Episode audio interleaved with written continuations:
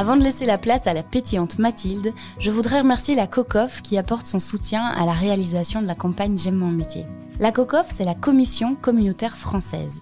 C'est l'institution qui agrée et réglemente une série de politiques liées au quotidien des Bruxelloises et Bruxellois. La COCOF, elle contribue au soutien des acteurs de terrain, de la santé et du social notamment, mais s'implique aussi particulièrement dans la valorisation de leurs différents métiers. La COCOF est par exemple très engagée dans la discussion des accords dits du non-marchand à Bruxelles. Le dernier accord date de décembre dernier. Il a été doté d'un budget historique de 57 millions d'euros qui prévoit notamment de soutenir l'attractivité de l'emploi et une revalorisation salariale et des conditions de travail. Je peux déjà vous dire qu'avec nos équipes de rédaction, nous sommes en train de digérer, analyser, décrypter et vulgariser ce fameux accord pour vous en donner toutes les clés dans les prochains mois.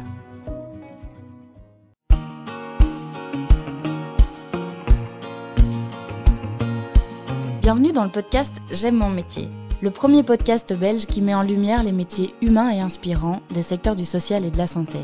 Je suis Émilie Vinsotte, co-directrice de la plateforme du Guide Social, la référence depuis près de 40 ans pour de nombreux travailleurs et acteurs psychomédico-sociaux.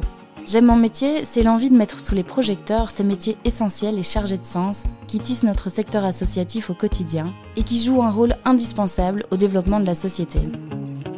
Nous sommes donc partis à la rencontre de ces femmes et de ces hommes qui aiment leur métier. Des gens résilients, engagés, passionnés, animés par cette soif de relations humaines. Dans l'immédiat, on retrouve derrière notre micro Mathilde, ergothérapeute. La jeune femme de 25 ans accompagne des patients en perte d'autonomie dans leurs gestes quotidiens. Prendre une douche, ouvrir un pot de confiture, monter dans le bus, autant de gestes qui peuvent paraître anodins, mais qui s'avèrent pourtant très compliqués pour les personnes diminuées par une maladie ou un accident. Mathilde les accompagne avec un dynamisme, une créativité et un investissement personnel impressionnant.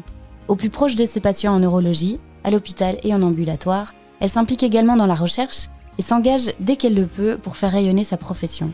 Avec une fraîcheur qui fait du bien, Mathilde assure aujourd'hui sa mission de porte-parole d'une profession trop méconnue, pourtant passionnante et au cœur de nombreuses interactions paramédicales on met le cap sur une rencontre pétillante et pleine de bienveillance.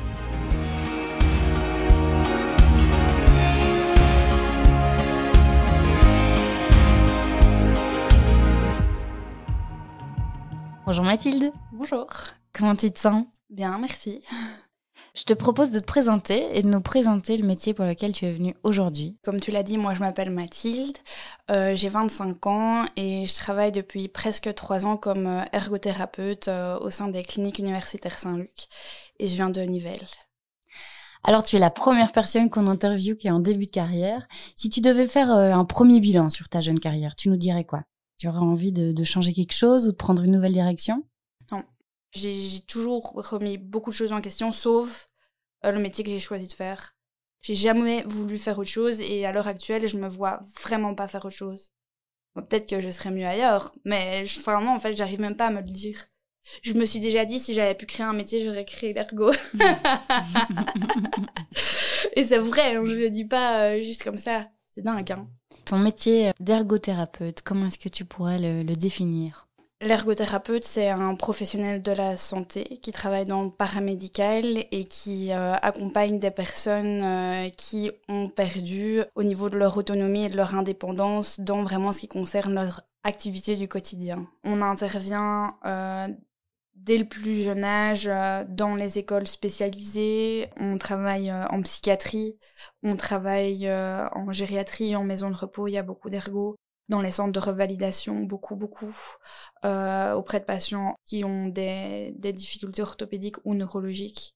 Il y a beaucoup d'ergots pour le moment s'occuper à se promouvoir en soins palliatifs. Mais une ergo qui travaille euh, en soins palliatifs, elle va pas avoir comme objectif de, enfin, je pense, promouvoir l'autonomie du patient puisqu'on est dans, des, dans un projet de fin de vie. Et donc là, on va surtout viser tout ce qui est euh, confort, positionnement, pouvoir accompagner euh, la personne et ses proches vers une fin de vie de la meilleure qualité possible. Et toujours en travail d'équipe, évidemment, tous les, à chaque fois que je mentionne un objectif, on peut jamais l'atteindre seul c'est toujours en collaboration avec au moins une autre, discipline, selon moi. Ok. C'est quel type de public? Euh, on intervient auprès des personnes qui euh, ont des difficultés à réaliser euh, ce qu'ils doivent faire au quotidien. Ça peut être autant des choses qui concernent les soins personnels, donc des, des, choses assez primaires comme pouvoir manger, se laver, s'habiller, etc. Puis parfois des choses plus spécifiques comme l'utilisation du téléphone, du clavier d'ordinateur. c'est toujours très fort personnalisé en fonction des besoins de la personne. Quels sont les traits de caractère qui, d'après toi, sont essentiels pour être ergothérapeute? De l'empathie, de la créativité, aimer le contact avec les personnes. Tu parles de créativité, est-ce que c'est la créativité du coup dans la façon de développer tes exercices ou dans la façon d'accompagner le patient? C'est à quel niveau? En fait, quand je parle de créativité, c'est parce que nous, quand on accompagne euh, nos patients en tant qu'ergothérapeute, euh, on les fait très fort participer par rapport à l'élaboration et à la fixation des, objectifs de traitement. J'ai eu une fois euh, un patient qui avait comme objectif de pouvoir reprendre un de ses loisirs qui était la pêche. Et ça, enfin, ça faisait partie d'un de ses objectifs après plusieurs mois après son AVC. Donc, il, il en avait déjà travaillé tout un tas d'autres. Et là, c'était l'objectif que lui voulait euh, arriver à atteindre. Et après, avec cet objectif, nous, en tant qu'ergothérapeute, c'est là qu'on doit mettre un peu notre créativité en œuvre en se disant, OK, quel exercice est-ce que je vais pouvoir euh, proposer à, mon patient pour finalement atteindre cet objectif-là? Donc, c'est à nous aussi de décortiquer avec le patient toutes les tâches et tous les mouvements et que ça soit aussi cognitif, puisque pêcher, c'est pas seulement envoyer euh, la corde dans, dans l'eau, mais c'est aussi préparer, penser à planifier, à anticiper, à acheter tout ce qu'il faut, etc. Et puis proposer des activités qui vont entraîner les mêmes mouvements que ce qu'il doit faire quand il devra aller pêcher. Euh, même euh, s'il me dit qu'il doit installer sa tente, ben ok, moi en tant qu'ergo, je vais devoir être la plus créative possible pour euh, soit me, dire ok, je, je, ramène une tente ou je demande une tente à prêter ou je vois s'il y en a une et on va faire des exercices dehors, etc. J'ai déjà eu un patient qui avait comme objectif de pouvoir remettre ses draps. mais à l'hôpital, on n'avait que des draps une personne. Mais moi, un jour, euh, j'ai dit, OK, euh, je prends mes draps de chez moi, quoi. Donc, je suis revenue à Saint-Luc avec, euh, avec mes draps. Mes collègues étaient là, ça va, Mathilde, tu vas faire de ici. Mais voilà, ça, c'est typiquement, je trouve, des situations dans lesquelles on doit faire preuve de créativité pour proposer aux patients des exercices, des activités qui ressemblent le plus possible à ce que eux vont vivre dans leur situation. Alors, tu vas nous en dire un peu plus sur ton métier, mais on sent déjà toute ton implication auprès de tes patients. C'est un métier que tu voulais faire depuis toute petite? Non, c'est pas un métier que je voulais faire depuis euh, toute petite. J'étais euh, en réto et je pense que je me cherchais encore à ce moment-là. Et j'ai eu la chance d'avoir une maman qui m'a poussée à faire du bénévolat dans l'hôpital dans lequel elle travaillait. Et à ce moment-là, j'ai suivi une ergothérapeute en gériatrie justement. Et euh, je pense que cette personne a fait un peu le déclic dans ma tête. C'était pas du tout ce que j'aurais pensé faire étant petite. Et qu'est-ce qui t'attirait quand, quand tu as eu ce premier déclic? Euh, ce qui m'a attiré, je pense, ben, c'est le fait que ça soit très fort en contact avec la personne, euh, le patient, mais aussi avec le reste de l'équipe, parce que c'est, clairement un, métier dans lequel on est forcé à collaborer avec, euh, ben, en premier le patient, mais aussi avec tout le reste des paramédicaux et, des, et du personnel aussi médical et nursing qui va suivre le patient. Donc ça, le fait que ça soit vraiment un métier de contact, ça m'a fort intéressé c'est quelque chose que moi j'apprécie en plus. C'est vraiment l'ambiance euh, hospitalière, la gestion hospitalière, le, le, le fait qu'il y ait une institution qui, qui, soit là pour soigner les gens euh, et que tout le monde soit coordonné pour euh, être aux soins. C'était quelque chose que moi j'appréciais vraiment. C'est un cursus qui se déroule en trois ans dans quelques hautes écoles en Belgique. Mhm. toi, tu as fait tes, tes études où ça? Moi, j'ai étudié au Parnasse, ISEI, sur Alma, à Bruxelles. Et quel est le souvenir que tu gardes de ces trois années? J'ai adoré ma formation.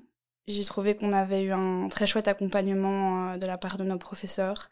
Et puis c'est aussi un moment où, euh, en plus d'apprendre euh, le métier d'ergothérapeute, ben, on apprend aussi à mieux se connaître soi, puisque voilà, on est confronté à toutes des situations qui nous renvoient à notre trait de personnalité, nos forces, nos limites, etc. Donc moi, ça a été un, une découverte du métier et en même temps de moi-même. Et puis et puis des chouettes connaissances. Euh, c'est de l'étude, euh, de la rigueur et des stages qui sont pas toujours évidents, mais moi j'en garde globalement un bon souvenir. Tu avais fait tes stages dans quel, euh, quel type d'institution? Mais On est amené à rencontrer justement différentes institutions et surtout à différentes populations. J'ai fait des stages autant dans, dans des écoles spécialisées pour l'accompagnement d'enfants souffrant d'un handicap que dans des milieux euh, hospitaliers, que quand, dans des centres de revalidation. Et j'ai aussi eu la chance de faire un stage euh, en France, à Montpellier. J'étais vraiment aussi intéressée par la gériatrie et surtout par euh, l'accompagnement des personnes âgées à domicile, ce qui est un peu moins développé pour le moment en Belgique. Et donc j'étais contente d'aller en France pour suivre une équipe uniquement d'ergothérapeutes qui accompagnait les personnes euh, souffrant de la maladie d'Alzheimer dans leur domicile en, vue de le maintenir et de d'éloigner le plus possible euh, l'institutionnalisation euh, de ces personnes. Ça, j'ai vraiment aimé comme stage. Et alors, qu'est-ce qui t'a donné envie de te lancer dans la, dans la neurologie? J'ai toujours apprécié la neurologie et, les patients adultes. même si c'est super différent évidemment d'accompagner une personne âgée ou un enfant, j'aime bien le contact avec la personne adulte et j'ai eu la chance d'avoir euh, une, une, ancienne, une ancienne prof euh, que, que j'adore et qui est maintenant une, une grande amie euh, qui m'a envoyé une proposition d'emploi et puis j'ai directement postulé j'ai eu la chance d'avoir le poste et, et de là j'ai commencé en neurologie auprès d'adultes et j'y suis toujours. Ce sont des gens qui ont eu des accidents, style AVC ou, ou autres, ou sont des patients qui ont une maladie comme maladie euh, Alzheimer, Parkinson, etc. Euh, qui sont les patients En tout cas, au sein des cliniques universitaires Saint-Luc, on a, nous, les ergothérapeutes, on suit une grande majorité de patients, comme tu dis, qui a souffert d'un AVC, donc un accident vasculaire cérébral. Mais on a aussi toute une autre partie qui ont eu soit un traumatisme crânien ou auprès desquels on détecte une tumeur cérébrale qui est ensuite opérée, puisque je travaille en neurologie et en neurochirurgie. Et et puis aussi, comme tu l'as expliqué, euh, plus des maladies de type euh, Parkinson, sclérose en plaques, etc. Et c'est ça aussi que moi j'apprécie dans la neurologie, c'est la diversité euh, des pathologies et des personnes qu'on rencontre. Même deux personnes qui souffriraient d'un AVC auraient des, des, symptômes et une revalidation tout à fait différente. Et moi, je pense que c'est ça aussi que j'aime bien dans mon métier, c'est que malgré le fait qu'il y a des aspects qui peuvent être routiniers, chaque suivi est totalement différent, chaque suivi doit être adapté, réfléchi euh, en équipe avec le patient et je pense que moi c'est ça qui me plaît dans la neuro. Toi qui côtoies beaucoup de victimes d'AVC, quels sont typiquement les gestes du quotidien qui sont super compliqués à retrouver? Eh bien tous les gestes euh, qui doivent être faits à deux mains. Une personne qui présente un trouble moteur, tu dois te dire, c'est à chaque fois que tu utilises ta main droite, tu seras en difficulté. Donc, euh, mettre une boucle d'oreille, écrire, prendre une feuille, fermer une gourde, envoyer un SMS, tenir un micro, euh, se mettre du mascara, enfin, euh, utiliser un clavier d'ordinateur, tous les gestes du quotidien dans lesquels tu utilises ta main droite, tu seras en difficulté. Et c'est ça parfois on se rend pas compte en fait, à quel point on utilise tout le temps la main droite. Moi, je mets ma main dans, les cheveux, c'est avec ma main droite. Enfin, je serais pas du tout habituée à faire avec la main gauche. Donc, on peut réapprendre à faire des gestes avec l'autre main. Euh, et puis, c'est tous les gestes qu'on utilise en bimanuel. Après, dans la, meilleure des situations possibles et dans la plupart des cas, les personnes euh, ont un pronostic de récupération et donc ils vont s'améliorer dans les difficultés euh, qu'ils rencontrent et il y a des difficultés qui vont plus devenir difficiles et, ça c'est super chouette, mais il y a des personnes qui, gardent des difficultés, euh, des séquelles à vie leur AVC. Mais parfois, c'est à nous de recadrer en disant non, le Mont Everest, aller faire du ski ou de l'escalade, ça, ça va être chaud. Par contre, euh, on peut retrouver des sports dans lesquels vous allez pouvoir reprendre du plaisir. Euh. Et donc là, c'est ton premier boulot. Est-ce qu'il y a des aspects du métier euh, auxquels tu t'attendais pas en arrivant sur le terrain? Mmh, Oui, plein. Parce que malgré le fait qu'on a la chance d'avoir beaucoup de stages pendant notre formation, on continue beaucoup à se former sur le terrain. Et c'est vrai que quand on commence à travailler, c'est souvent un moment stressant, je trouve, parce que ben, on se rend compte de toutes les lacunes et on se rend compte aussi euh, du niveau euh, d'expérience et de connaissance des collègues. Et là, souvent, on se dit, ouais, comment, enfin, je suis, ça va pas le faire. Et puis, euh, au final, ça le fait quand même. Et on apprend beaucoup, beaucoup. Moi, j'ai beaucoup plus appris depuis mes trois dernières années que mes, enfin, mes trois précédentes années, puisque ça fait trois ans que je travaille. Grâce à quoi? Grâce au, contact avec les patients, grâce à, hmm. l'équipe euh, pluridisciplinaire, grâce à tes collègues? Beaucoup grâce aux patients parce que voilà, on, peut, enfin, on pratique, on apprend euh, avec eux, mais aussi grâce à les collègues. En tout cas, euh, moi dans mes équipes, j'ai de la chance d'avoir vraiment beaucoup de collaboration. on essaye de, de s'échanger les informations, on apprend beaucoup du métier des autres aussi. Moi, je me souviens des débuts, je me sentais pas légitime de faire ce que je faisais surtout quand je voyais les patients et la difficulté dans laquelle ils étaient. Et moi, je me disais, mince, ben, je préfère qu'ils soient pris par mes collègues qui s'y connaissent mieux et qui sont beaucoup plus au taquet. Donc vraiment, je pense un gros manque de confiance en moi. C'est beaucoup de remise en question aussi. Et du coup, c'est pas des moments faciles.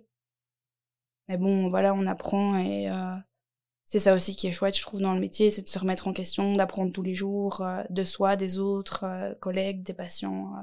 Et tes collègues, justement, c'est quel genre de, de métiers qui, qui, sont dans cette équipe pluridisciplinaire?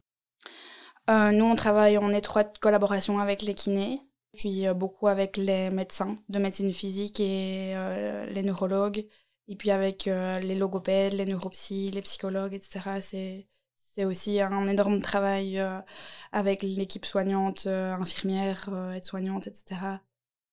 Et concrètement, quels sont les outils que tu vas utiliser pour accompagner ton patient? Comment est-ce que tu mais travailles? Alors c'est très différent dans, des deux services dans lesquels je travaille, mais en tout cas pour les soins aigus, moi, j'évalue auprès du patient les séquelles que je prends de l'AVC puisque c'est la pathologie la plus fréquemment rencontrée, mais les séquelles en lien avec leur niveau d'autonomie. Donc, euh, par exemple, une personne va pouvoir rencontrer euh, tout un tas de symptômes à la suite de son AVC. Par exemple, des difficultés au niveau du langage. Ça, ça va surtout être la logopède. Des difficultés euh, au niveau des troubles neuropsychologiques, donc de concentration, de mémoire, d'attention, de double tâche, toutes des choses comme ça. Ça, c'est plus les neuropsychologues. Les kinés vont surtout s'occuper de l'aspect moteur, l'équilibre et nous, les ergothérapeutes, on va dire, OK, et eh bien avec tout ça, qu'est-ce que la personne sait encore faire ou ne sait plus faire? S'habiller, se déplacer, se tenir debout, pouvoir aller à la douche, pouvoir euh, se brosser les dents, euh, faire tous les gestes de base. Et donc moi, en tant qu'ergothérapeute, je vais avec le patient, euh, je le stimule et à ce moment-là, j'évalue ce que la personne est encore capable de faire ou ce qu'il va falloir travailler, si la personne a besoin beaucoup d'aide ou si elle arrive à prendre des initiatives ou, toutes des choses comme ça de manière très concrète. Et puis après, on fait un feedback à l'équipe en disant, euh, OK, cette personne, euh, elle sera en capacité de rentrer chez elle, ou non, cette personne, ça va pas, il faut qu'elle aille en revalidation. Euh. c'est toutes des, des discussions où on met en commun les observations de, de chaque discipline. Et concrètement, tu fais quoi? Tu fais les, tous ces mouvements avec lui? On travaille avec eux pour leur réapprendre les gestes du quotidien. J'ai aussi accompagné euh, une personne plus jeune qui souffre euh, de enfin, une sclérose en plaques, mais qui vient d'être diagnostiquée. Et à cause de cette maladie, elle arrive plus du tout à, par exemple, euh, utiliser ses deux mains et le bout de ses doigts. Et donc, il y a tout plein de gestes du quotidien qu'elle n'arrive pas à faire. Par exemple, utiliser ses couverts pour couper sa viande, mettre ses lunettes, mettre ses bouts d'oreilles, faire ses cheveux, etc. Et donc, nous, c'est tous des gestes qu'on va réentraîner avec elle par des mises en situation. Donc, concrètement, avec elle devant la glace, on essaye de voir comment comment est-ce qu'elle arrive à faire, comment est-ce qu'elle pourrait faire. C'est assez physique finalement comme, euh, comme boulot. ça, peut, être, physique. ouais. Surtout quand les patients ont une dépendance euh, assez sévère ou par exemple ils sont dépendants de personnes pour euh, se mobiliser dans leur lit, se mobiliser pour se mettre assis, pour se tenir assis, etc. Alors là on doit souvent être au taquet, idéalement être accompagné d'un collègue. On, fait, on travaille aussi beaucoup en collaboration avec les kinés pour assurer si c'est des soins plus physiques.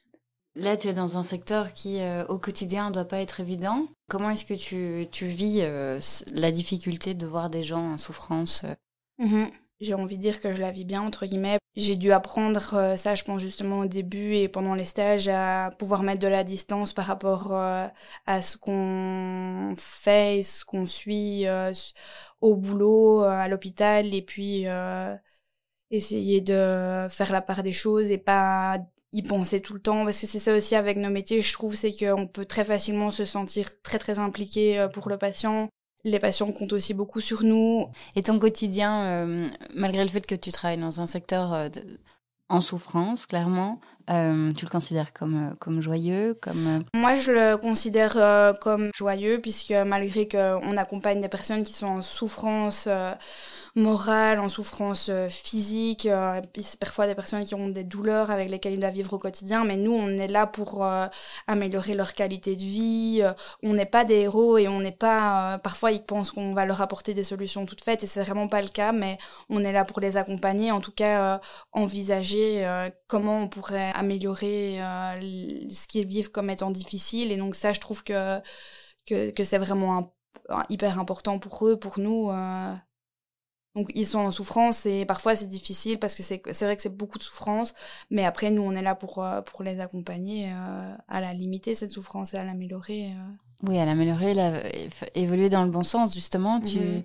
Tu as une, anecdote à partager par rapport à ça? Est-ce que tu te souviens d'un moment où tu t'es dit Ah là, mon boulot il sert quand même à quelque chose c'est parfois des, des, mini-victoires quand on arrive euh, à améliorer le niveau d'autonomie de la personne et de jour en jour ben, voir qu'elle progresse et qu'elle a de moins en moins besoin de nous, euh, par exemple à la douche ou pour s'habiller, etc. Enfin, pour nous, c'est vraiment des victoires et c'est souvent des patients quand on revoit, quand on les revoit plusieurs mois après, euh, ils disent Ah Mathilde, c'est toi, je me souviens, tu m'avais forcé à aller à la douche le premier jour, c'était difficile, mais t'as bien fait. Je pensais que j'allais jamais avoir y retourner donc ça, c'est chouette. C'est un peu des mini-victoires. Et puis parfois, on a aussi des, des patients qu'on accompagne sur du plus long terme euh, et où euh, on a des, des, vachement chouettes projets de, de, réinsertion où la personne arrive à, à retrouver malgré euh, son accident de santé ou son problème de santé, mais une vie la plus satisfaisante possible avec des projets qui se concrétisent. Et donc ça, c'est chouette aussi. Alors non, j'avais un patient, c'était chou, il, il avait été au restaurant pour la première fois depuis après son AVC et c'était quelque chose dont on avait discuté plein de fois parce que c'était quelqu'un qui est mal au restaurant mais depuis son AVC qui avait jamais osé retourner parce que c'est difficile pour lui justement d'utiliser les couverts etc et donc un moment assez gênant quand on se retrouve au restaurant avec des amis et que et il m'avait dit qu'il avait surtourné euh, il était là mais bon j'ai pris des moules parce que comme ça je devais pas couper. Il m'expliquait et tout. Et moi j'étais là mais c'est bien c'est cool c'est trop bien et tout. Ça c'est chouette quoi. Moi j'adore. C'est ça qui te nourrit au quotidien dans ton travail?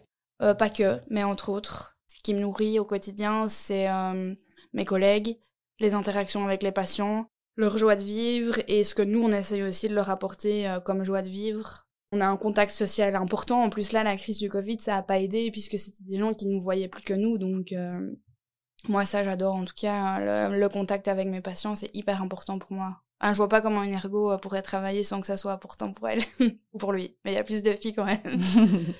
On entend beaucoup parler du mal-être hospitalier euh, ces derniers mois, évidemment, surtout euh, depuis le Covid. Il y a beaucoup de professionnels qui veulent quitter les hôpitaux. Et toi, tu veux y rester. est-ce que tu es complètement folle ou est-ce que euh, tu n'es pas la seule et, c'est le moment de crier au effort que non, il n'y a pas tout le monde qui veut partir des hôpitaux? Ben, non, il n'y a pas tout le monde qui veut partir des hôpitaux. Après, je pense que chaque personne et chaque discipline vit la situation différemment j'ai des collègues qui vont moins bien, qui vont pas bien, qui, qui quittent, qui vont ailleurs pour un autre hôpital ou pour une euh, réorientation euh, professionnelle. Mais moi, pour le moment, je me sens pas concernée par ça. Après, c'est, j'ai tendance aussi un peu à idéaliser euh, mon boulot quand j'en parle. Et c'est vrai qu'au quotidien, c'est souvent difficile. on, on travaille, je trouve, beaucoup. on nous en demande beaucoup ben, pour le soin du patient. Donc, la charge de travail est organisée de telle manière à ce que, par exemple, si euh, on décide de prendre congé, notre charge de travail, elle va pas être annulée, mais elle va être répartie sur euh, la charge de travail des collègues. Ça, je pense que c'est difficile euh, sur du long terme à vivre. Mais moi, j'aime trop pour le Ce que j'aime bien surtout, c'est le challenge de se dire, bah oui, que c'est pas facile, mais que est... de toute façon, on peut pas tous partir des hôpitaux, sinon on va faire? Tu t'es lancé dans un, dans un master en, santé publique et c'était avec quel objectif derrière tout ça? Le master, on le fait avec beaucoup de personnes qui le font, comme tu dis, avec un objectif précis de devenir euh, chef infirmier, de devenir, euh, d'ouvrir sa maison médicale, de devenir directeur de maison de repos. Et moi, je le fais surtout pour continuer euh, ma formation et à la sortie de, des trois ans en ergothérapie, je sentais que oui, j'avais envie de commencer à travailler, mais j'avais surtout envie d'en apprendre plus et d'en apprendre plus sur la santé publique, la gestion hospitalière et voilà j'ai adoré euh, le master et je vois que à l'heure actuelle, euh, il m'aide pas euh, en tant qu'ergothérapeute auprès de mes patients. Par contre, il m'aide à, je trouve, avoir une vision plus globale et et macro, que ce soit de la population belge, mais aussi de l'hôpital. moi, en tout cas, il me permet de m'ouvrir des portes que je pense pas que je les aurais ouvertes sans le master. Comme par exemple? Le fait que à l'heure actuelle je puisse participer à un projet de recherche auquel j'ai postulé, je pense que ça a aussi joué en ma faveur. Je travaille sur un projet de recherche euh, assez précis qui concerne l'élaboration de recommandations de réadaptation auprès des patients post-AVC. c'est un projet collaboratif avec d'autres hôpitaux universitaires. On essaye aussi de, de mettre en place un, autre projet qui puisse euh, être la création d'un nouveau trajet de soins pour les patients post-AVC en téléréhabilitation. Et donc, le développement d'une application euh, sur smartphone euh, pour les patients post-AVC aussi, qui puisse compléter la revalidation que les personnes reçoivent en institution de soins en Belgique. Qu'est-ce qui t'attire dans, dans la recherche? C'est un travail d'équipe. C'est un travail très stimulant parce que c'est un, travail intellectuel, mais du coup qui, qui se combine bien aussi avec ce que moi je fais, puisque c'est un métier assez pratique. Et c'est enrichissant euh, tant, encore une fois, sur le plan des connaissances euh, théoriques et que sur le plan des connaissances, euh, entre guillemets, de soi-même. Ça fait clairement du sens dans ta, dans ta carrière de travailler en milieu hospitalier, de faire ce master en santé publique et de travailler dans la recherche grâce au, fait aussi que tu travailles dans un hôpital universitaire. Est-ce que le fait de travailler dans un hôpital universitaire, justement, est, vraiment différent que dans un autre hôpital de ce que tu entends de, confrères euh, d'autres milieux hospitaliers? Ah si, il y a plein de spécificités. Je pense que ça doit aussi être la même chose dans les autres institutions, mais je trouve qu'on nous pousse vraiment à viser l'excellence, mais ce qui me paraît logique vu qu'on soigne des personnes et on travaille en équipe, donc euh, c'est pour ça que je dis je vois pas vraiment comment on pourrait pas le faire ailleurs. Après, je trouve qu'en milieu universitaire, ils mettent encore peut-être à mon avis plus l'accent là-dessus sur euh, notre formation, pouvoir rester euh, à l'ordre du jour par rapport aux nouveautés qu'on peut proposer aux patients continuer à améliorer euh, les soins, la continuité des soins, la qualité des soins euh, avec des projets d'équipe ou justement euh, l'élaboration de projets comme celui de la téléréhabilitation. Où on essaye de développer des choses, on réfléchit à comment ça pourrait être fait, on essaye d'avoir des subsides justement, de, de, faire des projets de plus grande ampleur. Ça, je pense pas que ça soit vraiment fait dans les milieux non universitaires. Et qu'est-ce que tu as appris finalement sur toi euh, depuis que tu travailles, tu as l'impression qu'il y a des, traits de caractère qui ont évolué? J'ai surtout développé une facilité à poser des questions aux personnes et à, ne pas être gêné par rapport à ça. Parce que c'est vrai que nous, auprès de nos patients, mais dès qu'on les rencontre, on n'a pas peur de leur demander mais d'où ils viennent, où ils habitent, avec qui, comment est leur maison, euh, comment ils font leur soins personnels. Enfin, c'est directement très intrusif. Et c'est vrai que parfois mes amis ou mes proches me font la réflexion en disant euh, Matt, t'es gênante parce que quand je rencontre des gens, je suis en mode ah euh, et tes parents sont séparés et, euh, et ils vivent où euh, et toi t'habites où hein ok c'est un appart et t'habites avec qui hein et ça va avec ta copine ça se passe bien hein et un tel et tu fais quoi et au boulot ça va t'aimes bien et je suis fort euh, comme ça professionnelle quoi. Enfin, je suis là il faut que je me calme mais j'aime bien un peu tout savoir sur la personne parce que quand nous en tant qu'ergo on accompagne nos patients on doit tout savoir sur eux mais c'est parce qu'on a leur thérapeute et c'est vrai que quand moi je rencontre des gens pour la première fois je suis pas obligée de tout savoir sur eux sauf que moi j'ai l'impression que ben voilà ça ça j'avais un peu un mix ergo et Mathilde et et parfois les gens me disent euh, Mathilde pose plein de questions elle a envie de tout savoir. Je suis, je suis peut-être un peu trop curieuse. Et t'as envie justement d'aider euh, tous les gens que tu croises maintenant ah, ou pas spécialement? Non non non non. Ah non non non.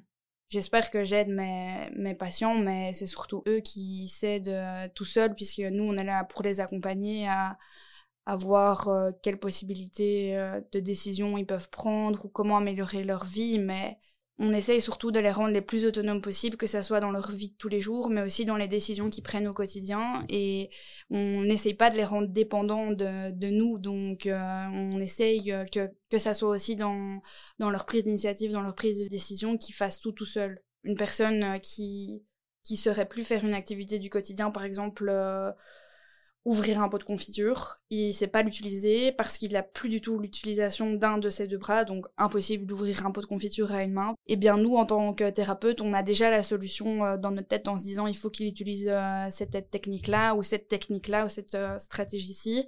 Mais à la place de dire au patient vous allez faire comme ça, ça va fonctionner. Avec lui, on prend le temps d'un peu décortiquer ce qui est difficile et de se dire ben, quelles pourraient être les solutions euh, et d'essayer avec lui un peu par essai-erreur pour que finalement la personne, c'est un peu parfois ce qu'on dit avec mes collègues, genre la manipulation, pense que c'est elle qui a trouvé euh, la, la, solution, la stratégie à utiliser, puis la l'apprivoise plus facilement et puisse la transférer euh, dans ses activités du quotidien.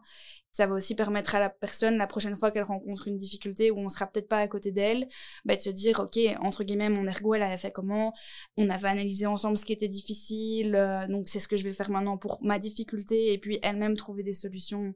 Moi, je trouve que c'est ça aussi, rendre le patient autonome. Ça me fait penser à une formation que justement je suis euh, à l'heure actuelle euh, à l'Université de Montréal, qui est tout à fait une approche de pouvoir rendre la personne, euh, on dit un peu empowerment euh, au niveau euh, de ses prises de décision. C'est ça qui est chouette aussi avec, avec notre métier, c'est qu'on peut continuer à se former en continu. Parce que j'imagine que c'est un métier qui évolue aussi. c'est un métier qui d'année en année. Et donc des, des, techniques peut-être nouvelles, des, mm-hmm. des, des, recherches qui sont faites, tu en fais partie. Comment est-ce qu'on vous conseille au niveau de la formation continue? C'est toi qui décides, tiens, c'est ça qui m'intéresse, je vais suivre ça comme formation Vous avez des, des guidelines euh, à suivre euh? C'est dommage, mais une ergo en Belgique, elle pourrait ne pas se former et continuer à pratiquer, ce que je trouve un peu aberrant. Et c'est pour ça que d'ailleurs, c'est pas le cas pour les kinés et les, les autres professions de la santé, je pense. Mais j'espère que ça va aussi évoluer dans, dans le futur. Donc, on choisit les formations auxquelles on veut participer. Après, je pense que ça, c'est aussi un des atouts du milieu universitaire, c'est qu'il y a déjà une série de, formations auxquelles on peut avoir accès qui sont parfois plus petites, comme des, juste des, interventions de professionnels qui sont spécialisés dans un domaine ou un autre au sein des cliniques auxquelles nous, on peut facilement s'inscrire sur un temps de midi ou sur une fin de journée.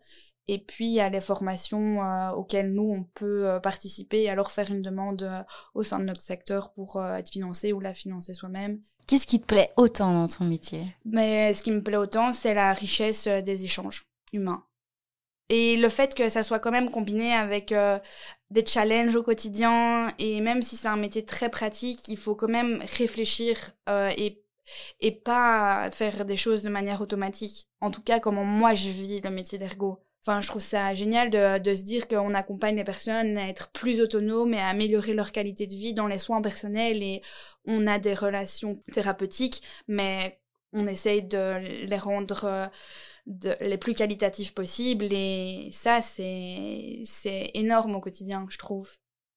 Aussi, euh, la gratitude des personnes que nous, on accompagne.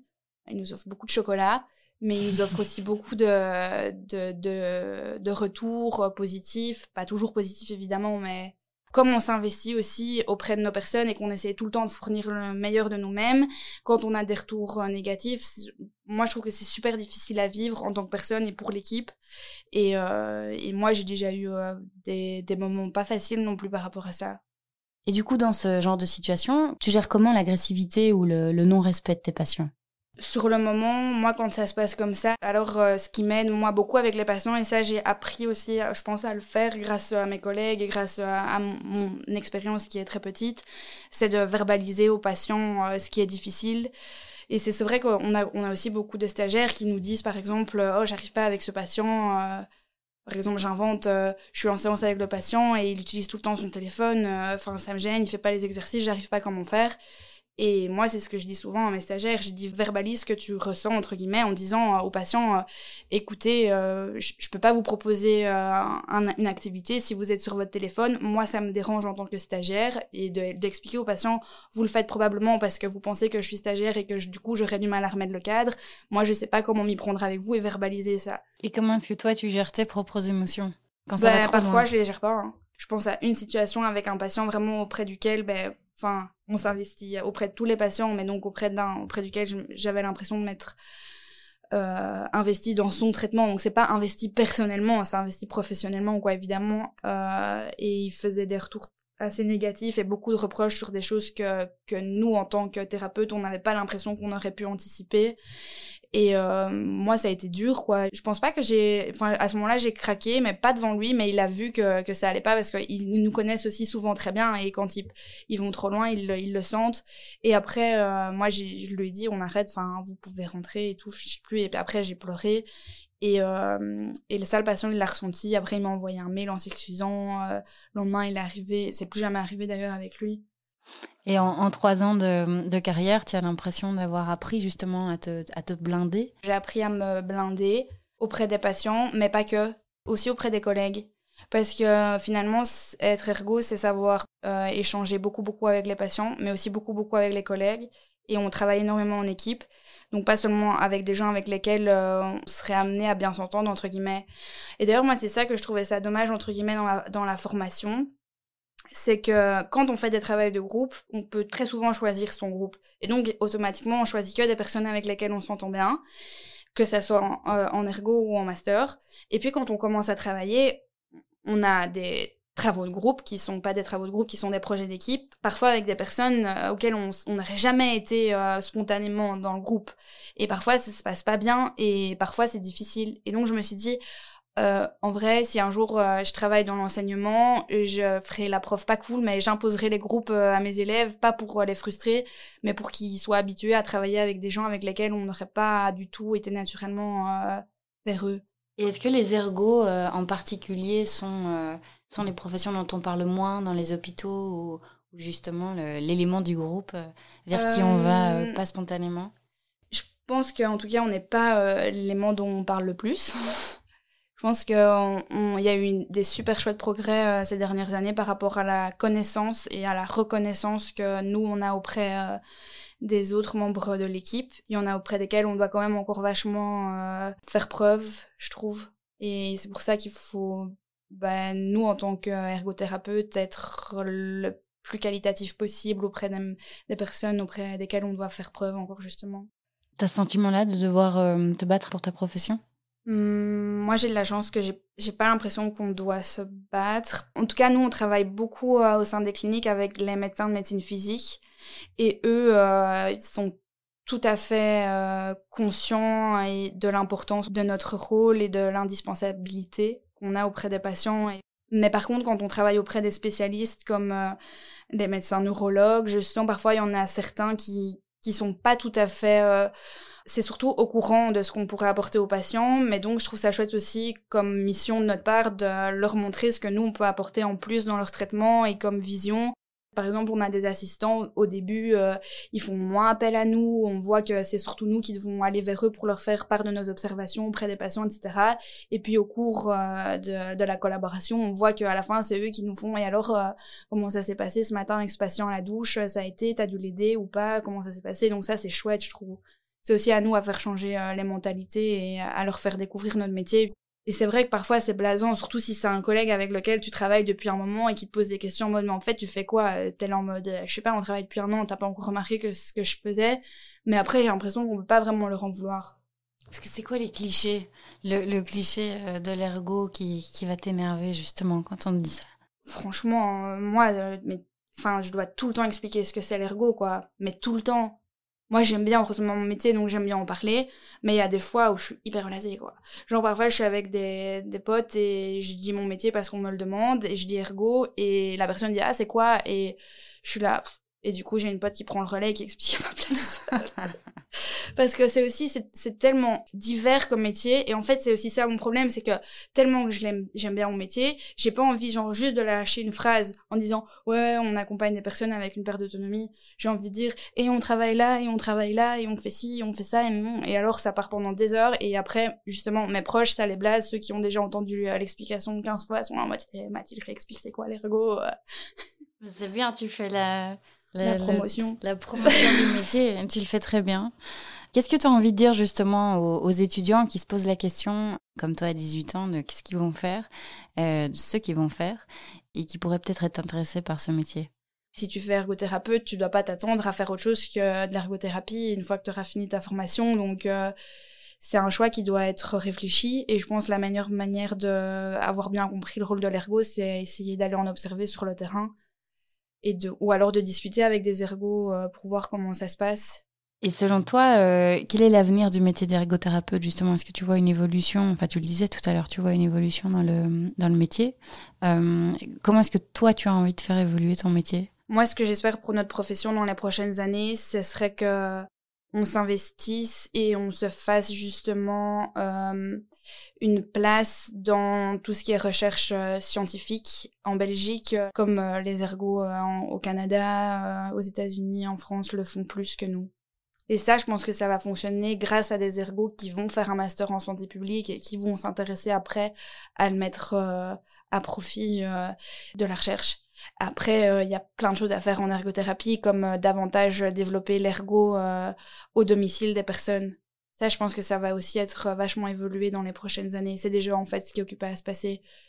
D'après toi, une société justement sans ergothérapeute, ça donnerait quoi? Ben, selon moi, ça donnerait euh, une société avec des un ensemble de personnes en situation de handicap qui auraient pu être évitées.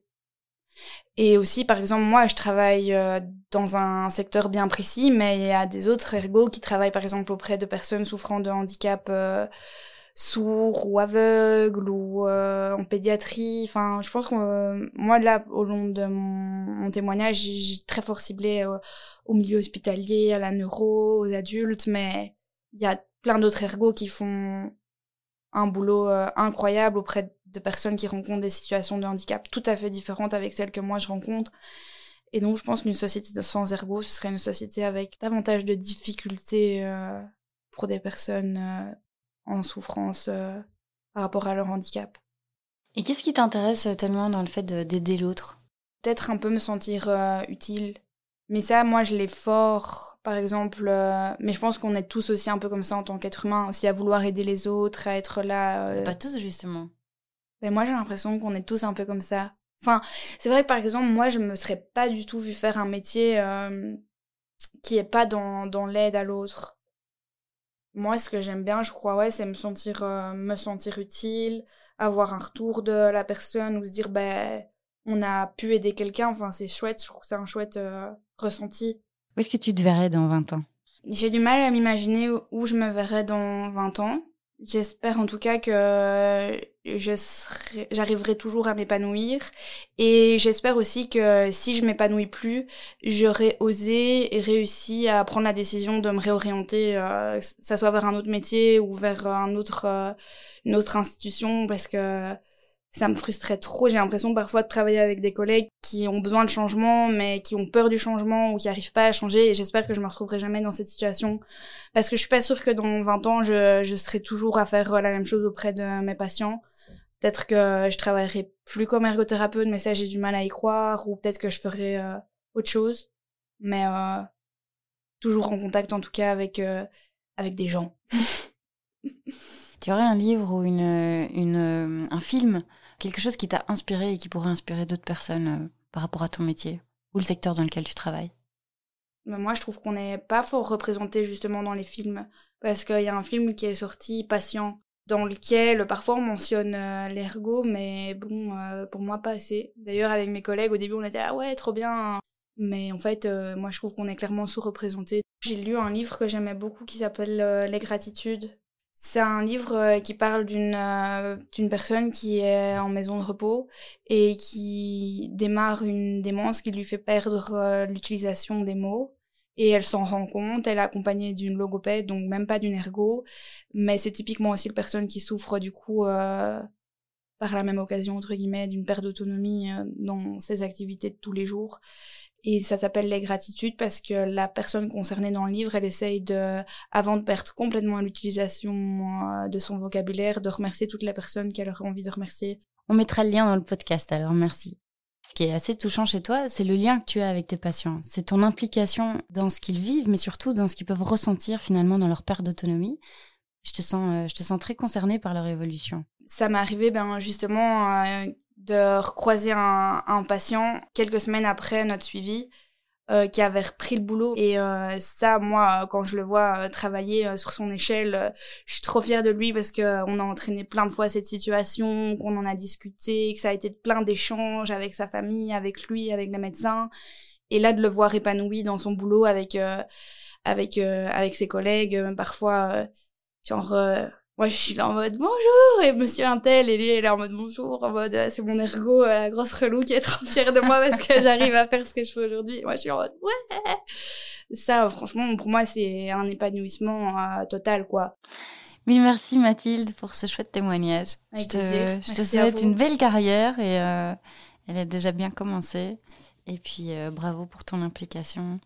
Merci à vous c'était chouette. Merci de vous intéresser à notre métier un grand merci à toi. À bientôt. à bientôt. Merci d'avoir écouté ce témoignage jusqu'au bout. Nous espérons qu'il vous a plu, inspiré, informé, remotivé, voire même donné l'envie d'une reconversion. Si c'est le cas, aidez-nous à diffuser ce podcast un maximum. Comment? En partageant par exemple le lien du podcast autour de vous, en le notant de 5 petites étoiles sur les plateformes d'écoute ou en usant du bouche à oreille sans modération. Et si ces thématiques vous intéressent, n'hésitez pas à aller faire un tour sur le site du guide social ou directement sur le site de J'aime mon métier, www.j'aime-mon-métier.be. Et enfin, si vous avez une question, une suggestion ou une envie de prendre la parole, envoyez-nous un email à podcast.guidesocial.be. Merci pour votre soutien et à bientôt